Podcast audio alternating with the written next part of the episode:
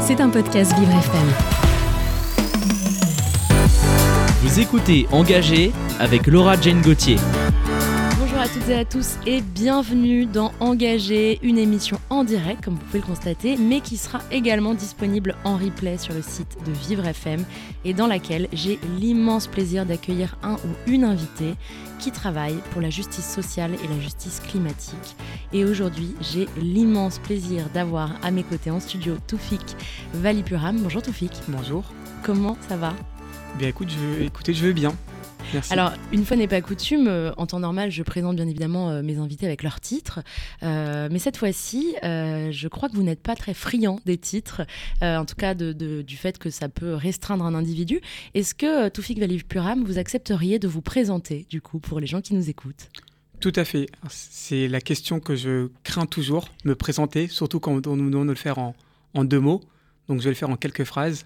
Je m'appelle Toufik Velipuram, j'ai un peu plus de 37 ans. Je suis le papa d'un petit garçon qui a 6 ans et demi.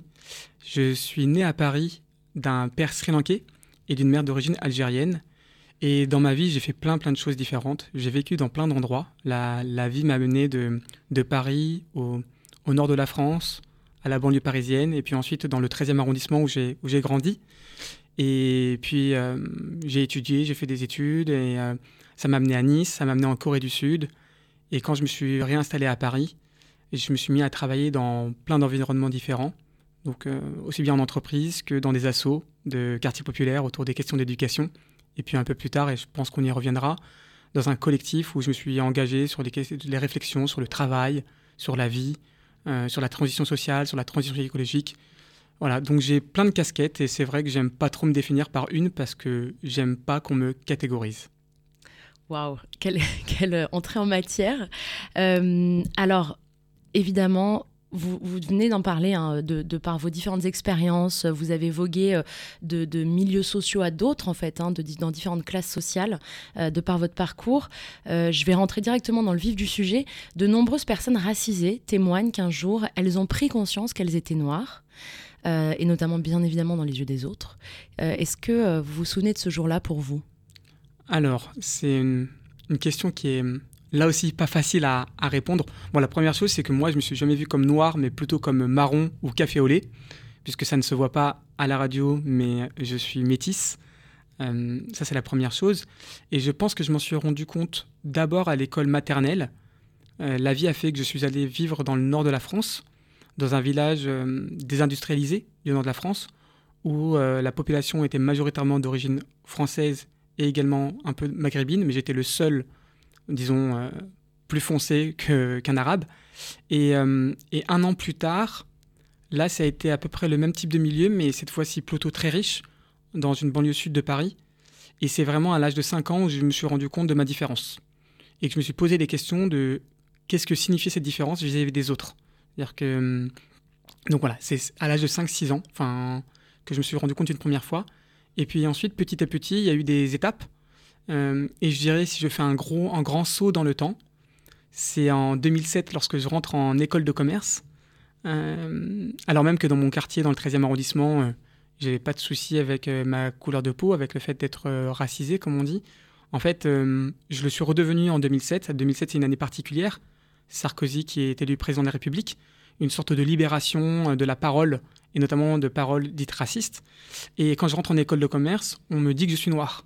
Et, et en fait, moi, je dis, bah non, je suis marron. Mais en fait, c'est finalement parce qu'on me considère comme noir, parce que des personnes ont fréquenté très très peu de personnes noires dans leur vie, que je deviens noir.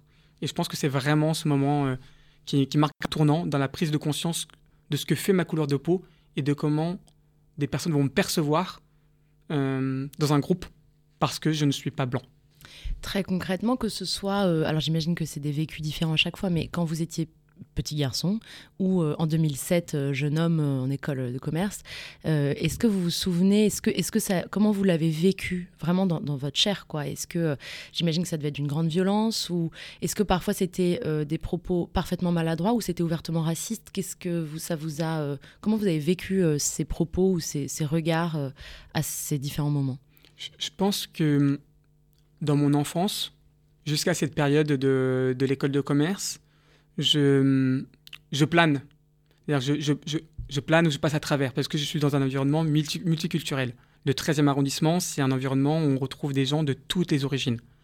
Euh, donc je, plane un peu, même si je suis victime de racisme. En fait, je vois plutôt mon père, par exemple, victime de racisme, euh, dans le bus, des remarques, des réactions. Mais moi, pas tellement, parce que je suis jeune et parce qu'encore une fois, je suis marron et que j'ai moins de problèmes que mes copains noirs ou arabes. 2007, euh, ça marque vraiment un tournant, aussi bien pour l'élection de Sarkozy que l'entrée en école de commerce. Et je pourrais citer un, double exemple.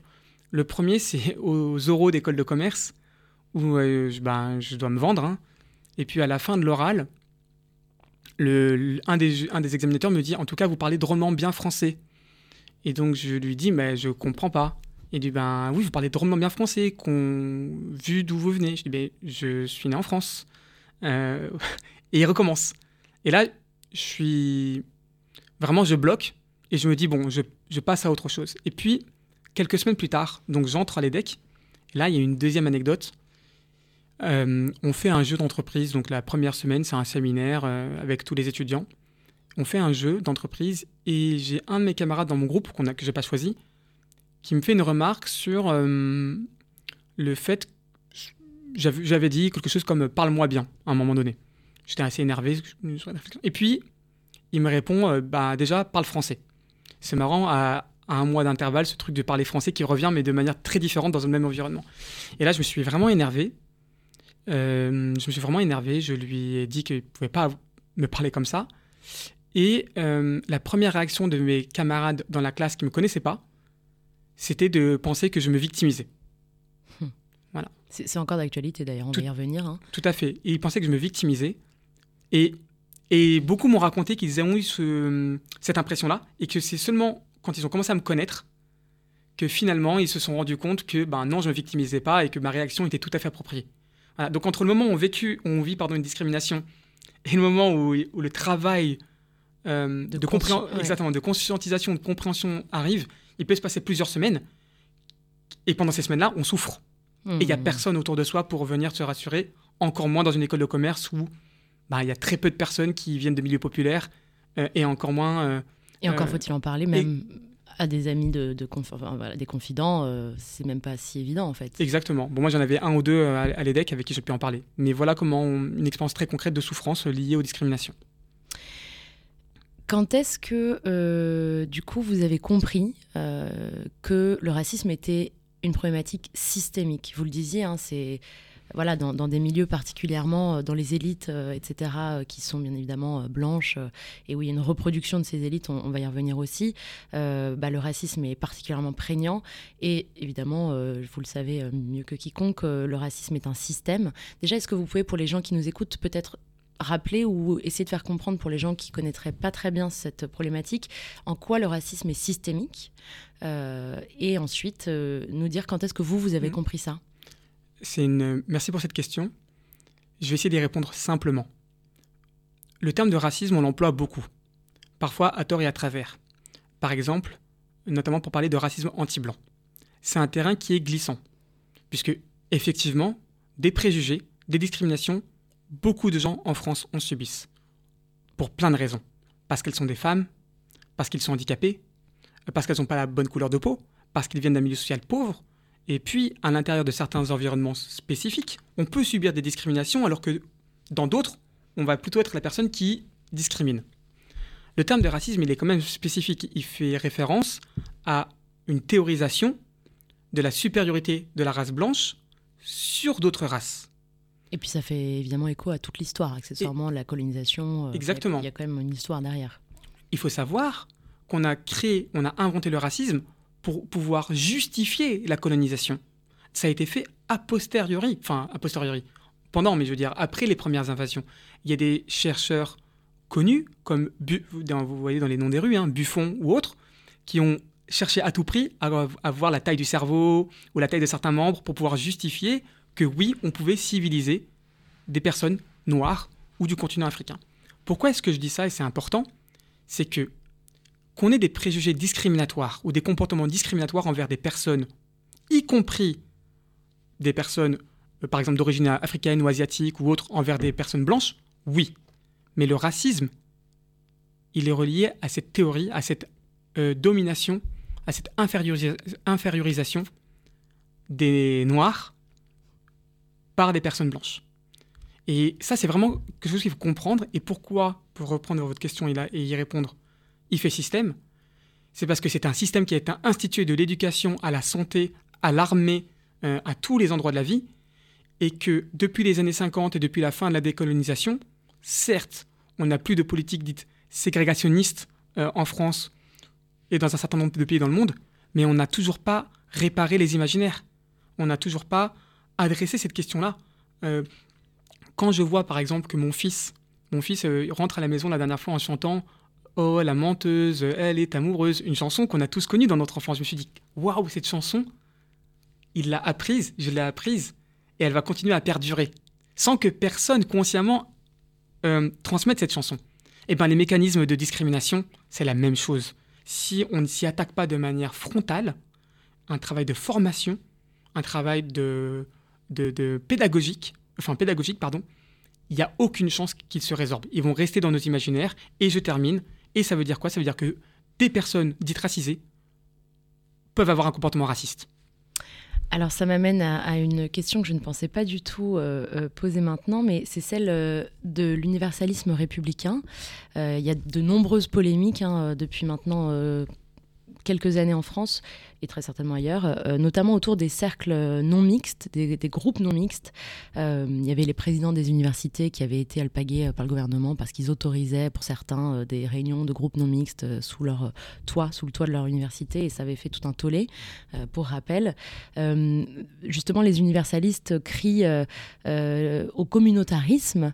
Qu'est-ce que vous en pensez, vous qui le, vous le disiez si bien Il faut, il faut, il faut comment dire, aborder la question du racisme vraiment frontal. Alors qu'est-ce que vous auriez envie de répondre, si vous avez envie d'ailleurs, euh, aux potentiels arguments euh, des universalistes? Alors, moi je me définis comme un universaliste, déjà. Donc je ne vais pas leur laisser le monopole de l'universalisme. Peut-être pour les gens qui ne savent pas du tout de quoi on parle, juste en, deux secondes, hein, l'universalisme, comment on pourrait l'expliquer de manière simple? Hmm, Alors là, ouais, ça c'est. Je, vais essayer. le, je dirais, en tout cas, selon moi, l'universalisme euh, proposé par certaines personnes tel que je le ressens, c'est grosso modo euh, tout le monde il est beau, tout le monde il est gentil. Et il faut arrêter de parler de race, il faut arrêter, arrêter de parler de couleur de peau, il faut se mélanger. Euh, et tout ira bien.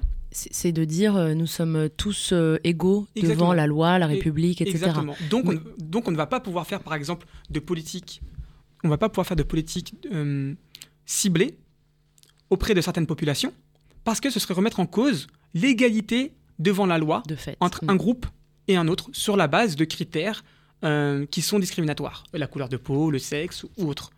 Est-ce que c'est pas là la plus grande des hypocrisies?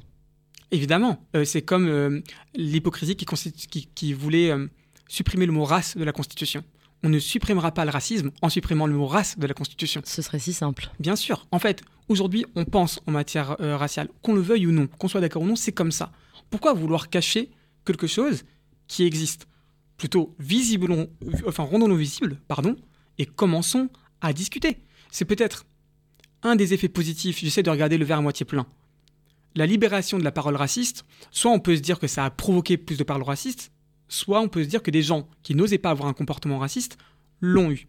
Moi, j'ai vécu, euh, après 2007, des situations extraordinaire où des personnes étaient racistes devant moi. Et ouvertement. ouvertement, devant moi. Euh, on discutait et, ils, critiquaient les étrangers, euh, mais, mais en plus sans un discours agressif devant moi. C'est-à-dire qu'ils me disaient ouvertement les Noirs ou les Arabes ou les étrangers fraudent, font des violences, il faut les renvoyer. Et, et, je dis mais vous êtes en train de me dire ça à moi Oui, oui. Et, et, donc, moi je me dis que ça c'est intéressant parce qu'à partir de ce moment-là, il peut y avoir du dialogue. Là où peut-être quand les gens avaient honte d'avoir ces opinions-là, c'était difficile de dialoguer. Et donc pour répondre à votre question sur l'universalisme, moi je considère qu'on doit, hum, comment dire, on vit dans une société qui est où il y a des bulles sociales. Des gens vivent euh, à certains endroits, dans d'autres. Euh, on parle beaucoup de séparatisme. Moi, je vois un séparatisme social, c'est-à-dire que je vois quand même beaucoup de riches qui vivent contre eux. Et donc, euh, ce que j'ai envie de proposer, c'est de visibiliser les mécanismes de discrimination et à partir de ça, de se poser la question de comment on peut vivre en société en petit à petit, en résorbant ces mécanismes de discrimination, mais sans chercher à les mettre sous cloche, sans chercher à être consensuel, parce que ça ne fonctionnera pas. Vous écoutez Engagé avec Laura Jane Gauthier. Bonjour à toutes et à tous et bienvenue dans Engagé. On reprend nos échanges avec Toufik Valipuram. Toufik, on le disait tout à l'heure, vous n'aimez pas beaucoup les titres. Euh, vous avez 37 ans, bientôt 38, non peut-être pas bientôt. Vous avez 37 ans passés. Vous avez un fils de 6 ans et demi, euh, un papa... Euh, pardonnez-moi, Sri Lankais. Sri Lankais, une mère algérienne. Et euh, on parlait ensemble de, de, plein de sujets, de votre parcours bien entendu, mais aussi du, du racisme, notamment du racisme systémique en France. Euh, moi, donc on parlait, dans, on, enfin j'aimerais vous amener sur un sujet. On a encore plein de choses à aborder, donc de toute façon on, on a plein de sujets euh, euh encore parce que c'est absolument passionnant. Mais j'ai envie qu'on parle, vous, quand vous avez commencé à aborder ce sujet des élites, mmh. de la reproduction des élites entre elles. Et je sais que l'un de, de, vos sujets, parce que on le disait tout à l'heure pour les gens qui nous rejoignent vous avez vogué dans tout un tas de différents milieux sociaux euh, au fil de votre parcours et de votre vie. Euh, un de vos sujets, c'est l'endogamie sociale. Est-ce que vous pouvez nous en parler? Pourquoi c'est un sujet qui vous anime? Et c'est quoi d'ailleurs l'endogamie sociale? Alors, euh, l'endogamie, à l'origine, c'est un terme qui définit le fait que des gens se marient au sein d'un même milieu social. Euh, ce terme ensuite a été euh, repris par des chercheurs pour parler d'endogamie sociale notamment dans des espaces comme les écoles de commerce, les universités euh, ou certains milieux professionnels, pour expliquer que on va y retrouver des personnes qui viennent d'un même milieu social. Donc, si on prend l'endogamie sociale de manière générale, on peut la retrouver dans plein d'endroits, aussi bien pauvres que riches, avec des caractéristiques précises. Moi, ce qui m'intéresse aujourd'hui, c'est l'endogamie sociale dans les zones de pouvoir. Pourquoi? Parce qu'en fait, cette endogamie cette... Euh, c'est là qu'elle est plus problématique. Exactement. Il y a un conflit d'intérêts presque. Il y a un conflit d'intérêts, il y a des passe-droits, euh, il y a des euh, services rendus entre amis, aussi bien dans les milieux économiques que politiques que culturels. On est censé être en démocratie où le peuple a le pouvoir, mais dans un, une démocratie où en fait les principales zones de pouvoir elles sont détenues par des personnes qui viennent d'un même milieu, ça ne fonctionne pas ça ne fonctionne pas. Et c'est là qu'on en revient à l'hypocrisie euh, des, des, des, élites, en fait, hein, euh, euh, et des personnes blanches qui. Parce qu'en fait, enfin, elle se niche où l'hypocrisie? L'hypocrisie, elle se niche dans le, le, décalage entre le discours universaliste, par exemple, et. Donc, oui, oui, non, mais moi, je comprends votre problématique, je ne suis pas raciste. Exact... Ça, ça ressemble à ça. Exactement. Mm. Et ensuite, le mais, le mais qui vient après la phrase que vous venez de prononcer. Mais euh, vous comprenez, euh, c'est pas à moi de laisser, de laisser, la place, par exemple, ou vous comprenez, on choisit sur la base des compétences. Donc c'est normal qu'il n'y ait pas soit de femmes, soit de noirs, soit d'enfants de milieux pauvres dans cet environnement, ou je ne fais pas de différence selon la couleur de peau. Euh, voilà. Et ce qui fait que. On mérite, hein, on nous sort en général la méritocratie. Exactement. Sauf que la méritocratie, elle est bouchée. Tout à fait. enfin, que... le, alors, elle est, elle, est, bouchée. Enfin, de toute façon, pour moi, c'est un concept vite. En tout cas, plus exactement. Oui. Parce que on, évidemment que quelqu'un qui aura été biberonné à des cours particuliers, qui aura fait, euh, qui aura été euh, formaté pour faire des, des, grandes écoles, prépa, etc., beaucoup plus de chances de mmh. s'en sortir. On, on, en revient à la reproduction des élites, j'imagine. Voilà, c'est peut-être où je vais introduire une, une, une, différence très simplement entre. On entend beaucoup parler de reproduction sociale. Donc la reproduction sociale, c'est le fait que on va avoir tendance dans un, un milieu à reproduire le, le, le, le métier euh, de ses parents ou en tout cas de travailler dans le même environnement professionnel que, ses parents. Donc des employés, des enfants d'employés qui deviennent employés, des enfants d'ouvriers qui deviennent ouvriers, des enfants de cadres qui deviennent cadres. Donc ça, c'est la reproduction sociale. Elle est prouvée aujourd'hui par des statistiques. Et pourquoi cette reproduction sociale existe? Parce qu'en en fait, euh, on est profondément influencé par le milieu dans lequel on baigne. Donc moi, ce que je dis, je dis pas que par exemple euh, les enfants euh, de, de classe dominante, des, des riches, ont plus de chances que les enfants de pauvres en, termes de chance. Eux aussi, ils n'ont pas choisi leur parcours. Quand on est enfant de médecin, on a euh, de très fortes probabilités de devenir médecin. Euh, et on Mais ils ont plus de chances d'accéder à des endroits d'élite. Effectivement, ils au ont sens plus... euh, probabilité. Tout à fait, au sens probabilité, c'est-à-dire il y a plus, il y a plus de voilà, plus de probabilités qu'ils qu qu y accèdent. Le problème étant qu'on a un petit nombre de les, les, tout ce qui est cadre, profession intellectuelle, enseignants, médecins, c'est quand même un nombre restreint de, de personnes en France euh, par rapport au reste. Et dans les zones de pouvoir, dans les... et ça c'est prouvé par des statistiques, hein, euh, aussi bien à l'Assemblée nationale que euh, dans les rédactions de journalistes, par exemple, ou dans les cadres d'entreprises du ce qu'on appelle le SBF 120, c'est les 120 entreprises en dessous du CAC 40, on va retrouver majoritairement des personnes qui viennent de mêmes milieux sociaux et qui vont du coup prendre des décisions en fonction de leurs intérêts de classe. Voilà, je veux dire, on peut même pas leur en vouloir. Ils se protègent. ils le font en conscience ou il y a une partie pour qui c'est en, en, blind spot, je sais plus comment oui. En, dans, ils ont des, des œillères, quoi, tout simplement. Je, je, moi, les personnes que je rencontre individuellement, euh, j'ai pas en fait, il n'y a pas un complot de classe. C'était ma question sous-jacente. Il n'y a pas de complot de classe. J'y crois pas. En revanche, c'est dur de laisser sa place et c'est encore plus dur de laisser la place de ses enfants.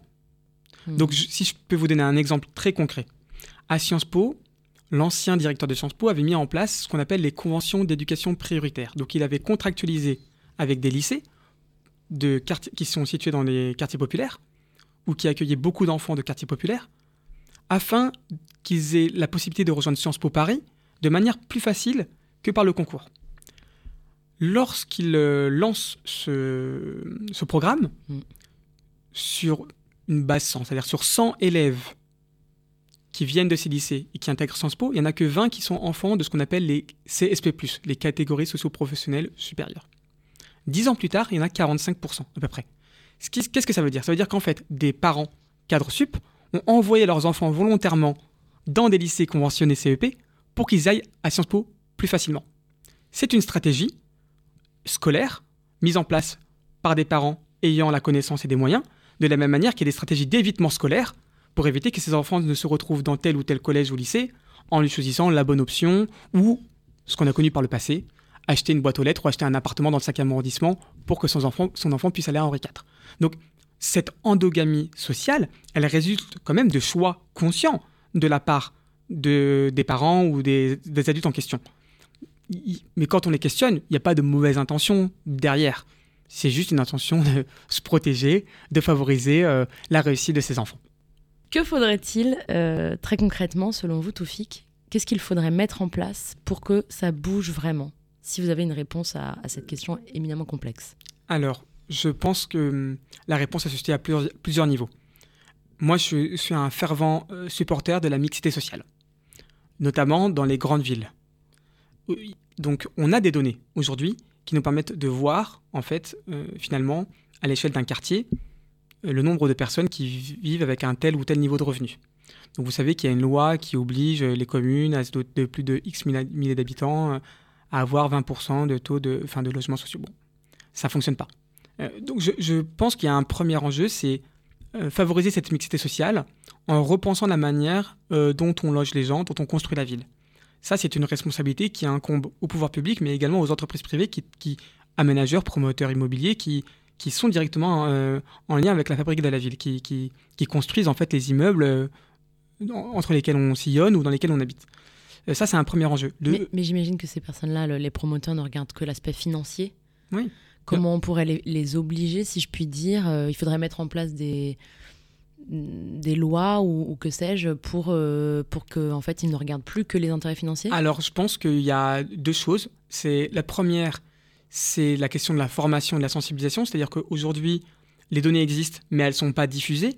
Euh, si je fais un mini pas de côté, depuis 2017, il y a une loi qui oblige les RH des entreprises de plus de 300 personnes à se former aux discriminations obligatoire. Et une étude récente montre que seuls 40% étaient euh, au courant de, de, de l'obligation. Mm. Euh, et, voilà. Donc, euh, et seuls 45% se sont formés. Mm. Donc en fait, on a une loi qui oblige, mais les gens ne sont pas obligés, au final. Donc je pense qu'il faut aller beaucoup plus loin là-dessus, puisqu'on a toutes ces informations.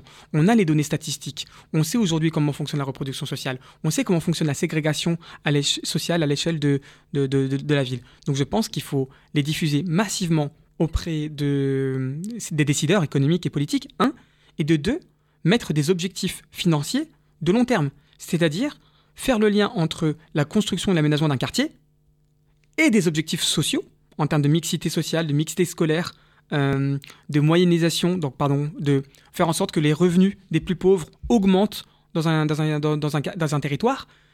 Tout ça, c'est des choses qui existent déjà. En France, à Paris, on a testé les collèges, euh, on a testé euh, le, dans le 18e arrondissement, pas si loin d'ici d'ailleurs, une expérience qui permet de mixer les populations dans- qui étaient de deux collèges différents.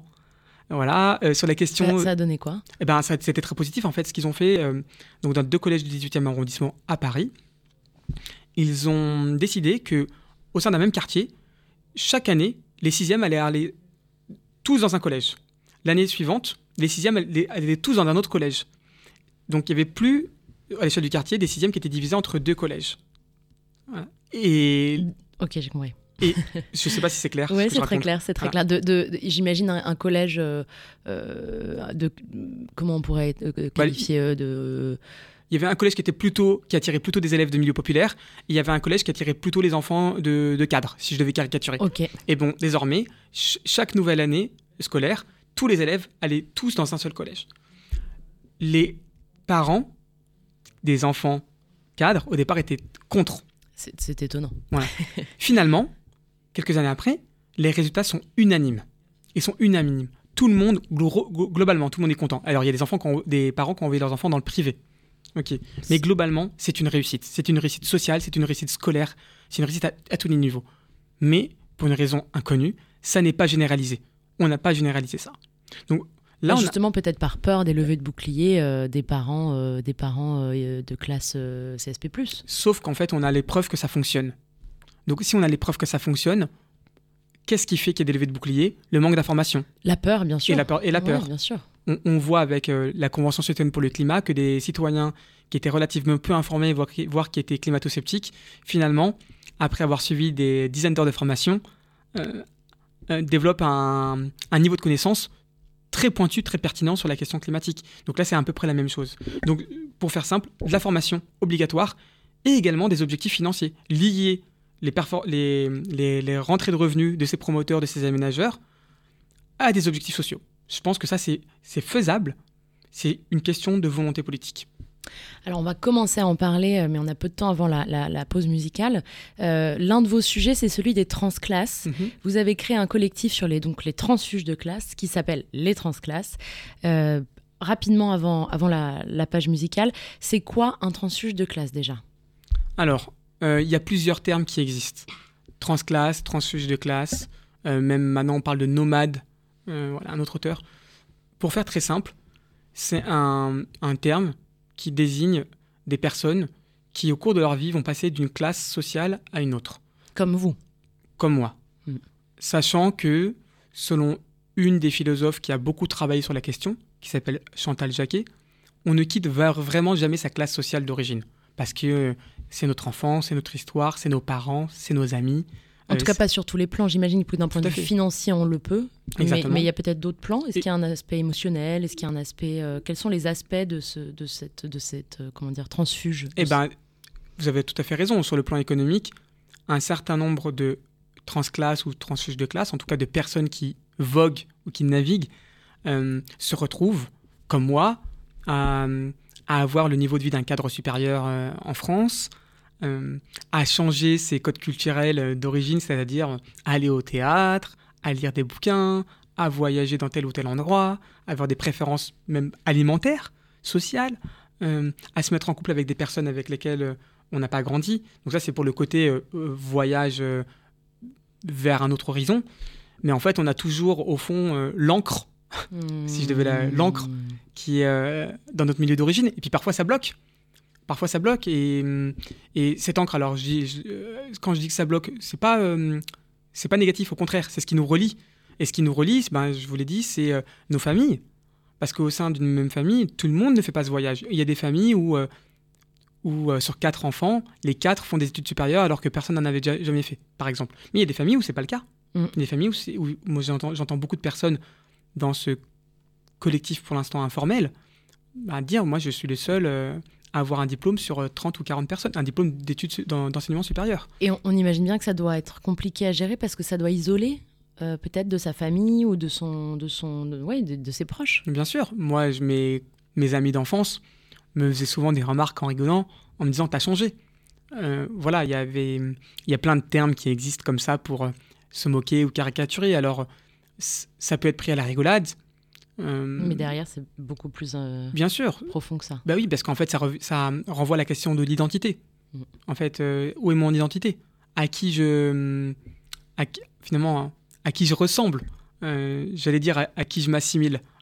C'est une autre question dans la, dans la France où l'assimilation est un terme qui revient souvent, enfin un peu moins maintenant, mais mm, c'est pas évident. Et puis dans, les milieux sociaux dans lesquels nous sommes arrivés ou dans lesquels nous nous trouvons actuellement, c'est pas non plus évident puisque euh, euh, finalement, euh, quand on, vient d'un milieu populaire ou d'un milieu pauvre, on n'a pas envie de faire pleurer dans les sommières. et à la fois, on se retrouve parfois en décalage total avec les codes dans lesquels on, qu'on est forcé d'adopter hein, pour pouvoir être adopté. Et ça demande une suradaptation permanente. Ouais, bien sûr. Ça demande une suradaptation qui n'est qui n'est pas une, une performance en soi. Euh, ça demande une suradaptation qui peut être grisante, parce que c'est génial de pouvoir s'adapter à plein d'environnements différents. C'est génial de pouvoir, euh, dans la même journée, parler dans la rue à différents types de personnes, parce qu'on est à l'aise, euh, qu'on sait le faire. Mais il y a parfois on peut s'y perdre aussi, des moments, bien sûr, on ne sait plus où on est. Où est, ça, hmm. où est ma boussole? Est-ce que ma boussole elle est au nord? Est-ce que ma boussole elle est au sud? Ben, je ne sais pas.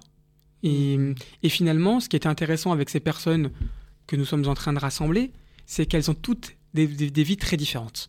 Entre quelqu'un qui a grandi dans un milieu populaire urbain et un milieu populaire rural, quelqu'un qui a des parents qui depuis trois ou quatre générations sont français, euh, et donc d'origine européenne, c'est-à-dire blanche, et d'autres qui viennent de milieux immigrés.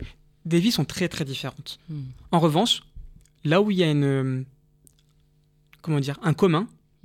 C'est notre vécu dans ces espaces sociaux dits élitistes, où finalement on a à peu près les mêmes problèmes qui reviennent, on a à peu près les mêmes, le même sentiment d'isolement qui revient.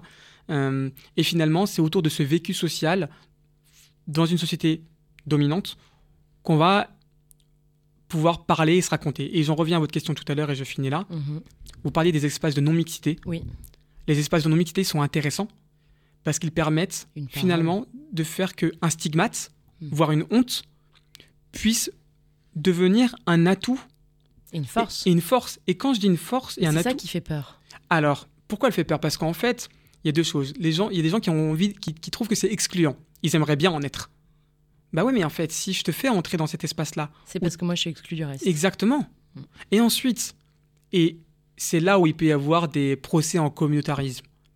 Moi, je vois beaucoup d'espaces de non-mixité que je fréquente ou qui, en fait, ils veulent pas rester fermés sur eux-mêmes. Ils se, ils, ils se regroupent entre eux pour pouvoir mieux s'ouvrir à l'extérieur pour passer dans des étapes, où, des endroits où ils vont avoir confiance en eux, où ils vont ensuite être pouvoir courageux et dire publiquement, bien sûr, dans, dans l'union professionnelle ou autre. Ça recharge les batteries. Exactement. Ça, et ça fait comprendre ce fameux caractère systémique que l'on n'est pas un, cas euh, isolé. Tout à fait. Donc si je devais résumer ces espaces mixité pour, pour moi, c'est euh, si je devais se fermer pour mieux s'ouvrir, hmm. se retrouver, oui, pour mieux dialoguer. Oui. Voilà, c'est un phénomène de, de l'intérieur vers l'extérieur. Et puis si je peux me permettre, alors on est à la radio, donc c'est compliqué, je ne peux pas mettre le même, euh, le même étant que ces images d'Internet, hein, euh, en, visuel évidemment, mais il y avait ce fameux, euh, autour de, lors de toutes ces polémiques sur les cercles non mixtes, il y avait ce même de l'Association des maires de France qui revenait en disant que c'est quand même très hypocrite de la part des personnes au pouvoir d'avoir peur de ces cercles non mixtes, puisque quand on regarde une photo de l'AMF, donc l'Association des maires de France, il y a quasiment, pour voir six enfin c'est uniquement des hommes blancs, euh, je j'irais jusqu'à aller de bedonnants de plus de 50 ans, mm. qui se ressemblent tous. Donc euh, donc c'est peut-être là aussi la plus grande hypocrisie. Bien sûr, et, et, des cercles dits euh, non mixtes, dans les zones de pouvoir, il n'y a que ça. Aller au cercle Vagram à Paris, pardon, je cite des noms, mais il faut les citer. Ou, si vous tapez auditeur, auditrice sur Wikipédia, le club des 100. Tapez le club des 100. Le club des 100, c'est un club qui existe encore sans personnes qui ne sont que des hommes, voilà, qui officiellement se retrouvent autour de la gastronomie. Hmm. Regardez, c'est, est-ce que aujourd'hui, moi je me dis, on est en 2023, c'est encore possible. Et ces cercles-là, ils existent partout. Et c'est des cercles où le pouvoir se reproduit, où il s'entretient, il se nourrit. Et à l'heure où on vit une crise démocratique, il faut poser la question de l'existence de ces cercles-là. Donc, je comprends les peurs qui puissent exister, mais je pense qu'il ne faut pas se tromper en fait de, de, de cible. Euh, oui, puis, et puis ceux qui ont peur, c'est ceux qui risquent d'être déboulonnés. Exactement, qui vont perdre leur place. C'est pas les autres. Tout à fait. Vous écoutez Engagé avec Laura Jane Gauthier. Bonjour à toutes et à tous et bienvenue dans Engagé. Nous poursuivons nos échanges avec Toufik Valipuram, mon invité. Euh, Toufik, est-ce que vous voulez bien euh, On parlait donc, euh, on a parlé de plein de choses, des transfuges de classe, du racisme, de votre parcours, etc. Euh, on était en train de parler des, cercles non mixtes et de l'hypocrisie qu'il pouvait y avoir de la part des hommes cis blancs hétéros, pour ne pas les citer, et notamment dans les très très hautes sphères de pouvoir, sur le fait que voilà, ils sont contre les cercles non mixtes, mais que euh, ce sont les premiers à en créer. Euh, Est-ce que vous êtes pour la révolution? Parce que quand on voit ça, finalement, il reste quoi? Et c'est évidemment de- de- d'actualité. hein. On voit ce qui se passe dans la rue en ce moment. Finalement, est-ce que ça rend pas euh, Est-ce que c'est pas justement ce- ce- ce- ces inégalités qui font qu'à un moment donné, les gens n'en peuvent plus et donc euh, et puis accessoirement, il y a la violence du gouvernement. Mais enfin, Mm. c'est un vaste sujet. À vous la parole. Alors, les historiens qui travaillent sur ces sujets, et notamment qui, font le, qui s'intéressent aux inégalités, montrent que grosso modo, il y a deux choses, enfin, il y en a plus que un peu plus quatre, mais euh, il y a principalement deux facteurs qui euh, permettent de réduire drastiquement les inégalités sociales. Les guerres et les pandémies. voilà. C'est extrêmement. Voilà, donc euh, de- depuis trois ans, on est dedans. En tout cas, pas à l'échelle mondiale, euh, enfin si, pour la pandémie, et puis même la guerre, on, voit bien les répercussions de la guerre euh, à l'échelle mondiale, notamment sur l'inflation que beaucoup de gens euh, connaissent aujourd'hui et qui n'est pas prête de s'arrêter. C'est-à-dire qu'il va falloir s'habituer à ce que le coût de la vie augmente.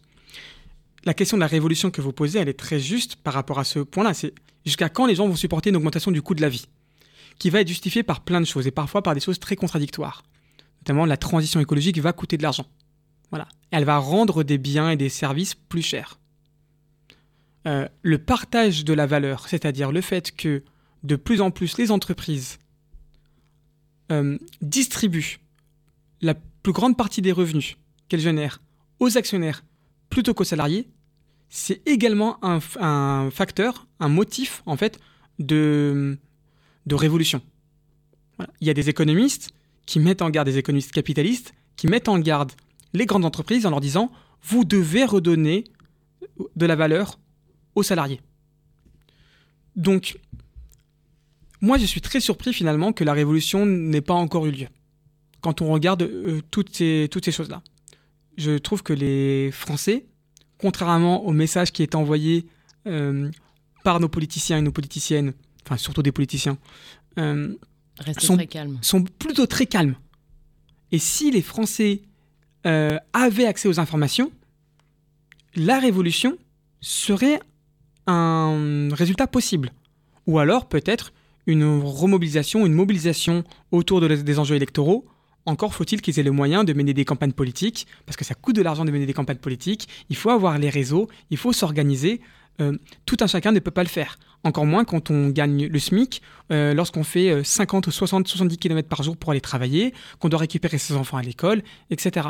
Donc je, je pense que cette révolution, si elle n'a pas lieu aujourd'hui, euh, ou c'est cette prise de pouvoir de la part des classes populaires n'a pas lieu aujourd'hui, c'est parce qu'il y a tout un tas de mécanismes qui, soit de d'invisibilisation de l'information, soit de comment on peut faire, euh, qui les empêchent.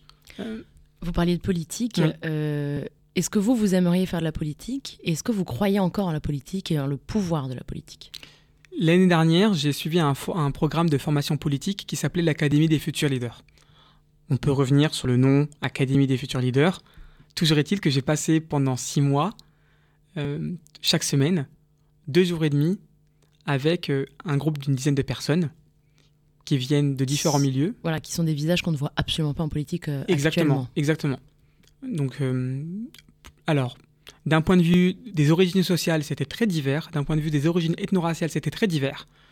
Le bémol, c'était peut-être le fait qu'on était quasiment toutes et tous diplômés Diplômés. d'enseignement supérieur. Voilà. Euh, et c'est un vrai sujet en Mm, France, hein, mm. puisque les diplômés d'enseignement supérieur ne représentent pas la majorité de la population, mais représentent la majeure partie des gens qui ont le pouvoir. Mm. Euh, or, en fait, euh, il n'y a pas de relation de cause à effet. On n'est pas un meilleur citoyen parce qu'on a un bac plus 5.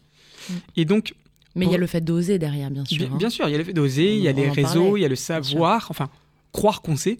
Plus que le savoir, c'est croire qu'on sait.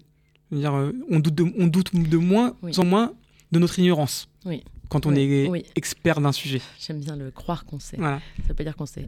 évidemment. Euh, moi, je suis passionné par la question de l'ignorance et je pense que si on apprenait toutes et tous à comprendre à quel point On nous sommes ignorant. ignorants, euh, on serait plus humble et on prendrait peut-être de meilleures décisions. Mm. Et donc, pour revenir à la question de la politique, euh, c'est un domaine qui m'a longtemps attiré et qui continue d'intéresser. Simplement, au terme de cette ac- académie qui devait faire en sorte que de nous propulser euh, dans le milieu politique, j'ai préféré renoncer parce que j'estime que par rapport aux convictions que je porte, par rapport aux sujets que j'ai envie de porter, et notamment par rapport à cette question de l'endogamie sociale Mm. en politique, bah en fait, euh, je me voyais pas y aller. Je me voyais pas aller euh, prêcher dans le désert. Euh, je me voyais pas euh, aller dans un endroit où en fait, on vous fait venir pour vos différences, Mm.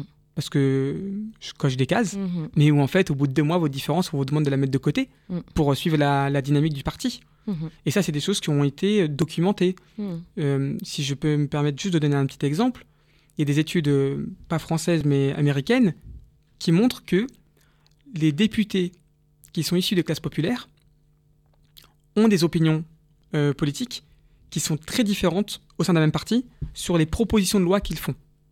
En revanche, lorsqu'il faut voter, ils votent la, ce que demande le parti. Donc, euh, Ils reviennent dans le moule. et reviennent dans le moule. Exactement. Mais ils n'ont pas le choix. Ils n'ont pas le choix, bien sûr, c'est la logique des partis politiques. Donc, pour répondre à votre question, est-ce que je crois en la politique? Telle qu'elle est faite actuellement. Évidemment non. En fait, et je pense pour en revenir, alors on pourrait parler de complot, mais je pense qu'en fait tous ces gens sont prisonniers en fait euh, de relations interpersonnelles d'un entre-soi euh, Mhm. qui font que euh, elles s'empêchent de faire. Et surtout, je pense qu'en politique plus qu'ailleurs, les gens ne veulent pas perdre leur place. Parce que quand on perd sa place en politique, on est oublié, on n'est plus personne, il n'y a plus personne pour nous rendre des services. Hmm. Alors maintenant, vous faites quoi? Alors maintenant, qu'est-ce que je fais? Euh, C'est une bonne On- question. On n'a même pas parlé de WeShare. Donc Tout déjà, qu'est-ce que vous avez fait peut-être? Il nous reste trois minutes hein, au sein de WeShare et qu'est-ce que vous faites? Je vous laisse choisir ce qui vous va. Allez, en une minute, au sein de WeShare, donc oui comme oui en français et share comme share en anglais, pendant huit ans, j'ai été impliqué dans un collectif qui était absolument formidable, au sein duquel on a pu porter des, euh, comment dire, des travaux de recherche sur différents sujets, sur justement cette fabrique de la ville, comment on la rend euh, plus ouverte. Mais également, euh, on a travaillé avec des collectivités sur des enjeux sociaux de transition écologique, ou avec des habitants en situation de précarité énergétique, afin de redonner le pouvoir de décision à ces habitants qui savent mieux que quiconque ce que c'est que la précarité énergétique. J'ai fait ça pendant 8 ans, ça m'a éclaté. Et puis, euh, j'avais quand même une profonde envie de, transformer le système. Donc, pour répondre à votre question, je suis peut-être pas encore prêt à faire la révolution, même si euh, euh, je suis stimulé par les appels à la révolution. Et je me dis que à travers différents types d'actions, il y a une possibilité d'amener notamment ces élites économiques, politiques et culturelles à réfléchir sur cette question de la conservation du pouvoir et sur comment elles peuvent créer l'espace ou laisser l'espace pour que d'autres personnes qu'elles s'emparent de ce pouvoir et mènent des politiques économiques, culturelles, sociales, ainsi de suite, qui vont pouvoir euh, rendre chaque jour un peu plus leur dignité aux gens. Donc aujourd'hui, je me concentre à faire émerger différents types de projets autour de ces sujets. Euh, je me consacre aussi à donner beaucoup de temps à des associations qui en ont besoin et qui n'ont pas les moyens euh, d'être accompagnées par des personnes euh, qui ont accumulé un peu d'expérience. Et dernière chose la plus importante, c'est qu'il y a quelque chose qui est vraiment important pour moi. Je souhaite que les jeunes, j'ai envie que les jeunes ne reproduisent pas les mêmes erreurs, euh, les mêmes échecs par lesquels je suis passé, par lesquels nous sommes passés. Donc je mets aussi beaucoup de temps, beaucoup d'énergie à aider des jeunes qui font des choses absolument formidables, à porter leurs mouvements et leurs organisations afin qu'ils gagnent du temps et qui nous mettent un coup de pied dans les fesses et qui nous envoient le plus vite possible à la retraite. Parce que je suis un partisan de la retraite le plus tôt possible. Eh ben, ce sera le mot de la fin. Merci infiniment. Enfin, est-ce que c'est le mot de la fin pour C'est le mot de la fin. Eh ben génial, c'était le meilleur mot de la fin ever. Merci beaucoup Toufik Valipura, merci infiniment d'être venu, merci d'avoir répondu à mes questions. Merci Laura Jane. C'était un podcast Vivre FM. Si vous avez apprécié ce programme, n'hésitez pas à vous abonner.